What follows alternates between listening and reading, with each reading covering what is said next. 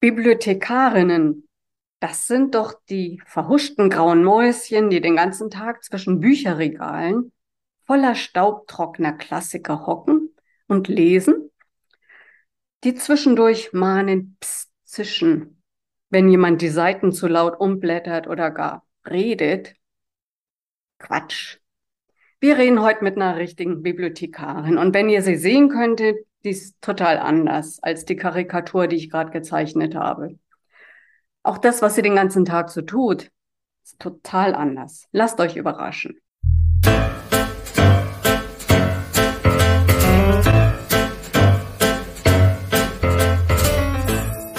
Der Manuskripte Zähmung. Ein Podcast übers Büchermachen. Mit Jana Thiem, Esther Debus, Dorothea Winterling und Gästen. Margareta Lindner arbeitet seit über 30 Jahren bei der Münchner Stadtbibliothek. Die Münchner Stadtbibliothek ist mit drei Millionen Medien die größte kommunale Bibliothek in Deutschland. Margit war lange in der interkulturellen Bibliotheksarbeit tätig und Heute gehört sie zum Team der Programm- und Öffentlichkeitsarbeit der Stadtbibliothek. Also, freut euch drauf. Ich freue mich drauf. Hallo, Margit. Hallo, Esther. Drei Millionen Medien. Das ist ja schon eine ganz schöne Menge. Aber was mich interessiert, wie kommt ein Buch in die Bibliothek? Kannst du das mal schildern, wie der Weg des Buches in dieses Regal ist? Ja, wir fangen jetzt an mit der klassischen äh, Bibliotheksarbeit. Ich werde hinterher noch ein bisschen mehr erzählen, was sich heutzutage in der Bibliotheksarbeit äh, noch verbirgt.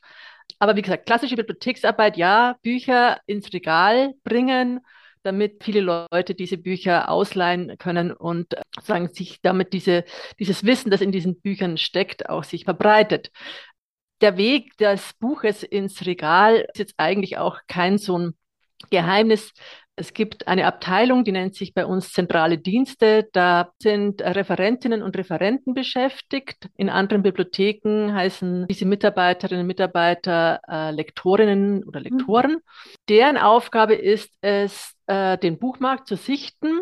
Dazu gibt es verschiedene Hilfsmittel, äh, die zum Teil speziell auch für Bibliotheken entwickelt worden sind also Dienstleister, die im Prinzip auch schon sagen, den ganzen Buchmarkt schon ein bisschen aufbereiten, mhm. sodass man nicht den ganzen, die ganzen Neuerscheinungen des Buchmarktes tatsächlich durchforsten muss. Aus dieser, sagen, dieser tatsächlichen Bandbreite, die auf dem Buchmarkt erscheint, wird eben nach bestimmten Kriterien ausgewählt. Diese Kriterien sind dann zum einen natürlich klar, man kauft aktuell ein, aktuelle Produktionen. Man sichtet nach Qualität, hat bestimmte Kriterien natürlich für die Qualität, mhm. die man äh, anlegt. Das ist einmal natürlich der Inhalt, bezieht sich aber auch darauf, ist so ein Titel, also von der Aufmachung her überhaupt ausleihbar oder in einer Bibliothek präsentierbar. Aha. Also Ringbücher oder ganz, ganz kleine Formate sind natürlich nicht so bibliotheksgeeignet oder Broschüren, mhm. ja. Also auch da wird ein bisschen Wert darauf gelegt, dass es eben einfach auch äh, so aufgemacht ist, dieses Werk, dass es auch ein bisschen länger in der Bibliothek sozusagen stehen kann und mehrfach ausgeliehen werden kann, ohne dass es gleich beim ersten Mal zerfleddert. Ah, okay, ja, es ist so ein praktischer Gesichtspunkt, hätte ich jetzt gar nicht dran Ganz, ganz praktischer, ja. ganz, ganz praktischer Gesichtspunkt, ja. Natürlich wählt man danach aus, ob man eine gewisse Nachfrage auch für dieses Werk erwarten kann. Ja, also man äh, ist ja als öffentliche Bibliothek ist man ja sozusagen jetzt keine Spezialbibliothek, keine wissenschaftliche Bibliothek mit einem Sammlungsauftrag, sondern wir haben so den Auftrag, Bücher, Medien zur Verfügung zu stellen, die einfach genutzt werden. Hm die ausgeliehen werden. Das heißt, wir werden keine, äh, sage ich mal, wissenschaftlichen Doktorarbeiten einkaufen, sondern kaufen eher Titel ein, wo wir wissen, okay, da ist einfach auch für das der Normalbürger, die Normalbürgerinnen einfach auch eine Nachfrage zu erwarten. Mhm. Ähm, das sind so verschiedene Kriterien. Die Referenten kaufen dann beim Buchhandel nach diesen Kriterien ein, machen eine Auswahl, hängt natürlich auch mal vom Tar ab, wie viel man dann einkaufen kann. Es gibt für jede Sachgruppe, also wir haben ja neben Belletristik auch diese ganzen verschiedenen Sachbücher, macht Themen geordnet, also Naturwissenschaften, ja, Wohnen, Haushalt, äh, Reiseführer, aber auch äh, Wissenschaft eigentlich gar nicht, aber was es mit Literatur zu tun mhm. hat, vielleicht also so Hintergrundwissen, Job und Karriere, Erziehungsratgeber, also eine ganze, ganze Bandbreite. Und für diese ganzen Sachthemen haben wir bestimmte Art Quoten, ja, wo wir sagen, okay, in diesem Bereich kaufen wir pro Jahr so und so viel ein, ungefähr, ja, damit man so ein bisschen Anhaltspunkt hat, um übers Jahr einfach auch die Zahlen so ein bisschen im Blick zu haben. Mhm. Wenn dann das Buch dann bestellt wird, wird es sozusagen schon mal in den Online-Katalog eingetragen im Bestand. Also sobald es bestellt ist, ist es dann auch im mhm. Online-Katalog mhm. sichtbar. Also wir haben ja diesen ah, Online-Katalog ja, ja. auf unserer Webseite www.münchnerstadtbibliothek.de. Mhm. Dort sieht man dann schon diesen Titel, der bestellt ist und könnte ihn als Nutzer, als Leserin, als zukünftige Ausleiherin, Ausleiher dann auch schon vorbestellen. Vorbestellen. Mhm. Ja, sodass sobald das Buch dann da ist, tatsächlich man es gleich ausleihen kann. Wenn der Titel dann vom Buchhandel geliefert ist, das hat natürlich kann mal schnell gehen, mal, mal dauert es ein bisschen, je nachdem, wie lieferbar das auch ist. Wir bestellen auch oft Sachen schon, bevor es überhaupt erschienen ist, sagen im Vorfeld, das ist ja schon angekündigt, wann es erscheint. Äh, sobald das Buch geliefert ja. ist, wird es natürlich inventarisiert, das heißt, äh, äh, es wird verknüpft mit dem Online-Katalogisat. Dann geht es in die sogenannte Buch- und Medientechnik. Das ist auch eine ganz, ganz interessante Abteilung. Da wird sozusagen das Buch ausleihfertig gemacht. Also das heißt, mit dem RFID-Code beklebt, weil wir ja eine, ein automatisiertes Ausleih- und Rückgabesystem haben. Es wird mit der entsprechenden Systematik-Schild, damit man sozusagen das Buch im Regal wiederfindet oder auch im Katalog äh, recherchieren kann, beklebt. Und es wird foliert. Ah ja, genau, was ich noch vergessen es wird noch, noch natürlich nach dem Standort auch nochmal ein Aufkleber gegeben. Aber egal, mhm. also es wird also mit verschiedenen Aufklebern ausgestattet, es wird foliert, dass es eben äh, auch länger haltbar ist, also äh, nicht gleich auseinanderfällt, wenn man es einmal gelesen hat.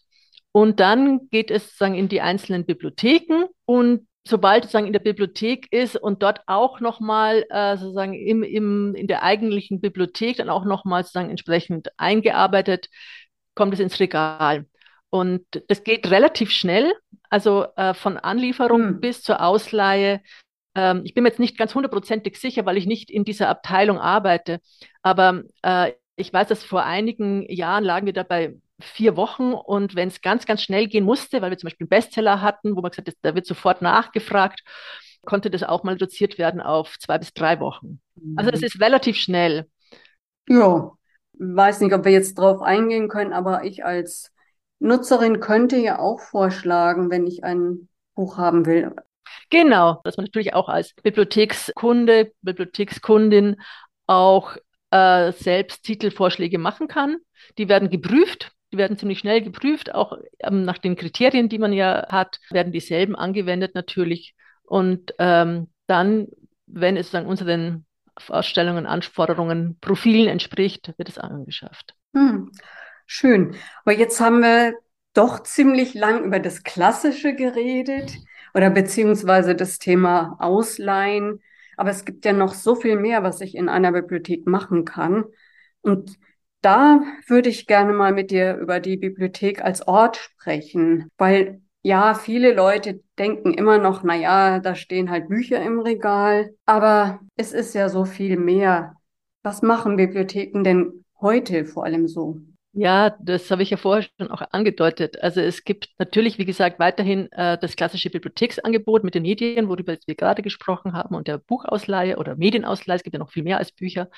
Und es gibt aber noch einmal die Vermittlungsarbeit. Das ist für uns ganz wichtig, dass wir sagen, wir stellen uns nicht nur einfach die Bücher oder die Medien ins Regal und leihen die aus, sondern wir wollen auch die Inhalte vermitteln. Da gibt es ganz viel Veranstaltungsprogramm, wirklich Programmarbeit. Also wenn man mal in das Veranstaltungsprogramm der Münchner Stadtbibliothek sieht, sich das mal anschaut, das ist eine Bandbreite von Vorlesen über Sprachcafés, über Workshops zu äh, Gaming und Virtual Reality, zu Podiumsdiskussionen äh, über Kinderarmut in der, äh, in der Literatur also die Themenbreite mhm. ist wirklich sehr, sehr groß und die, also auch die, die Programmarbeit ist sehr, sehr vielfältig. Und äh, dann hat eben die Bibliothek, was du schon gesagt hast, auch mittlerweile tatsächlich diese ganz, ganz wichtige Funktion, eine Art dritter Ort zu sein in der Stadt.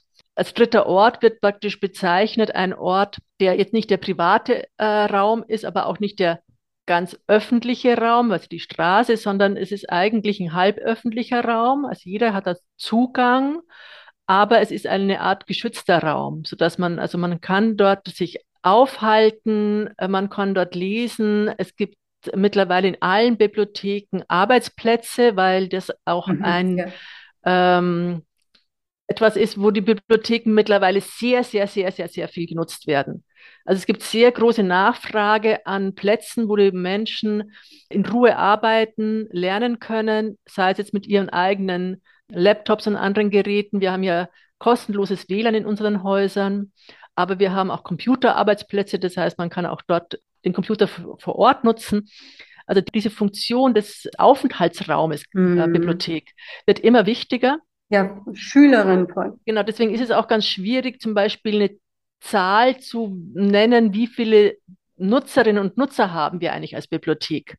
Weil wir ja nur die Zahlen kennen von den Personen, die Bibliothek, also die Bibliothek äh, nutzen Mhm. mit einem Bibliotheksausweis. Diesen Bibliotheksausweis braucht man aber nur, um Medien auszuleihen. Das heißt, ja. da wissen wir natürlich die Zahlen. Das sind so in München so knapp 200.000 aktive Nutzerinnen und Nutzer. Aber dazu kommen natürlich diese ganzen vielen, vielen Menschen, die die Bibliothek als Ort nutzen, die sich dort aufhalten, die dort tagtäglich hinkommen, um zu lernen und zu arbeiten, die aber natürlich gar keinen Ausweis brauchen. Mhm. Genau. Und deswegen auch sich keinen ausstellen lassen. Der Ausweis ist nicht besonders teuer, aber es, wie gesagt, man kann das gar nicht mehr so richtig fassen, die Anzahl der Leute, die die Bibliothek nutzen, weil eben der Ort so wichtig geworden ist. Ja. Wir haben jetzt ziemlich viel über den Ort geredet, aber im Netz erfüllen die Bibliotheken ja auch eine wichtige Funktion, Stichwort digitale Angebote. Wie sieht's denn da bei euch aus? Und ich denke, während der letzten Jahre, während Corona hat sich ja auch da einiges getan, oder? Ja, also die, das Angebot an digitalen Medien gibt es natürlich schon viel länger. Also wir haben zwei Portale, ähm, die E-Medien anbieten. Einmal äh, deutschsprachige E-Medien, die Online München und äh, ein englischsprachiges Portal, mhm. Overdrive. Und das war natürlich ein ganz, ganz wichtiges äh, Angebotssegment während Corona. Also als die Bibliotheken schließen mussten, haben wir das auch sehr, sehr stark beworben. Es gab dann auch das Angebot, dass man für drei Monate kostenlos sich anmelden, also kostenlos die, diese digitalen Angebote nutzen kann. Mhm. Wurde sehr, sehr stark nachgefragt, weil es natürlich die einzige Möglichkeit war, überhaupt an Medien ranzukommen am Anfang. Ja. ja. Und wir haben auch beim, im, im Programmbereich, im Verantwortungsbereich dann sehr viel mit digitalen Angeboten gearbeitet. Also wir haben jetzt zum Beispiel einen Rechercheworkshop für Schülerinnen und Schüler digital angeboten. Oder wir haben Lesungen vor Ort ohne Publikum veranstaltet, aufgezeichnet und live gestreamt. Mhm. Da hat sich sehr, sehr viel entwickelt, was wir jetzt auch heutzutage noch weiterführen zum Teil. Also zum Beispiel haben wir immer noch das Angebot Sprachcafé. Sprachcafé Deutsch gibt es auch für andere Sprachen, diese Sprachcafés, ähm, wo sich Menschen zusammenfinden ähm, und einfach die Sprache üben können. Unter Anleitung von einer Moderatorin und äh, einfach die, ihre Sprachkenntnisse weiterentwickeln können, also für Sprachlernende. Und das haben wir natürlich während Corona dann als digitales Angebot äh, weitergeführt, also sozusagen online, kommt mittlerweile eben so gut an, weil man sich natürlich dann auch von anderen Städten aus zuschalten kann, ja, oder sogar von anderen Ländern zuschalten kann. Das ist ein super Tipp. Dass wir das jetzt auch so weiterführen, ja, als Online-Angebot. Gibt es auch wieder vor Ort, klar, aber eben parallel auch online. Ja. Und ich glaube auch, dass die Aufmerksamkeit auf unser E-Book, E-Audio-Angebot auch während der Corona-Zeit erhöht worden ist. Also dass mhm. mittlerweile mehr Menschen einfach wissen, dass wir diese Angebote haben und werden auch stärker genutzt. Ja, kann ich selber bestätigen. Ich nutze ganz viel auf die Online. Und da, das bringt mich auch zu dem Thema, ja, Vermittlerfunktion. Du hast es ja schon angesprochen, was Bibliotheken haben. Literaturempfehlungen haben natürlich die Bibliotheken immer schon gegeben. Aber jetzt sehe ich in meiner Online-App unendlich Möglichkeiten, was zu entdecken. Damit habt ihr wahrscheinlich nicht so viel zu tun, aber bei euch gibt's ja auch so Schwerpunkte. Also kannst du da was zu erzählen, wie Buchempfehlungen zustande gekommen oder wie ihr da auch Schwerpunkte setzt bei der Vermittlung? Ja, also äh, Buchempfehlungen oder Buch, also Vermittlung von Medien und auch ähm, sagen, ähm, ich würde das jetzt gar nicht so Buchempfehlungen, es sind schon Buchempfehlungen, aber es ist eher sozusagen auch Näherbringen von bestimmten Themen mhm. und, äh, und, bestimmten mh, mm, auch Autorinnen, Autoren, die vielleicht nicht so bekannt sind, ja. Das ist natürlich ein, ein Kerngeschäft auch der Bibliotheken und da gibt es ganz viele verschiedene Formate. Also es fängt an von reinen, sage ich jetzt mal, äh, Medienpräsentationen in den Bibliotheken, wo äh, bei bestimmten Anlässen, jetzt zum Beispiel während der Pride Week, wurden äh, Medien präsentiert ähm, mit queeren Inhalten äh, oder zu queeren Themen. Äh, während der Internationalen Wochen gegen Rassismus machen wir immer Medienpräsentationen eben mit Büchern von Autorinnen Autoren, äh, die selber mhm. sozusagen von Rassismus betroffen sind oder eben über das Thema Rassismus. Ähm, es gibt aber auch sagen eher auf dem Unterhaltungssektor, also mit Belletristiktiteln, äh, Medienempfehlungen, äh, eine regelmäßige Reihe heißt Lesezeichen. Da empfehlen mhm. Bibliothekarinnen vor Ort Titel, Bücher, die sie eben als besonders lesenswert finden, auch gerade eben äh, von Autorinnen und Autoren, die nicht so bekannt sind. Es gibt es auch online als Podcast für Kinder- und Jugendbücher, den Lesezeichen Junior. Mhm. Äh, findet man auch bei uns in der, auf der Internetseite, auf der Homepage und auf unserem Blog. Das sind Medienempfehlungen eben von Kinder- und Jugendbibliothekarinnen, der regelmäßig kommt. Äh, und mhm. was wir jetzt, ähm, sage ich jetzt mal, nochmal vertiefend auch machen, sind tatsächlich, weil wir gerade auch in der Münchner Stadtbibliothek einen Diversitätsentwicklungsprozess am Laufen haben, dass wir jetzt in einem sehr, sehr langen Prozess Kinder- und Jugendmedien geprüft haben, wie weit dort die Inhalte diversitätssensibel sind, also wer sind die Protagonistinnen, gibt es da Heldinnen of Color, äh, was wird da vermittelt? Ja. und da wird es demnächst auch auf der Homepage diese Diversitätsempfehlungen für die Kinder- und Jugendliteratur geben? Mhm. Also das ist jetzt viel, viel, viel zu entdecken. Ich tue die ganzen Links in die Show Notes und falls ihr überhaupt mal so ein verstaubtes Bild haben, gehabt haben sollte, dann ist das jetzt hoffentlich korrigiert. Also vielen Dank für die umfassenden Antworten auf meine neugierigen Fragen. Ja, danke für die Einladung und ich könnte jetzt noch eine, was ich, einen halben Tag weiter drüber äh, sprechen, weil wir natürlich noch, noch viel, viel mehr dann haben. Aber wie gesagt, wenn du den, die Links weitergibst, da kann man sich dann einfach selber durchklicken und alles entdecken, was wir so genau. machen. Genau. In dem Sinne, macht's gut, Leute. Tschüss.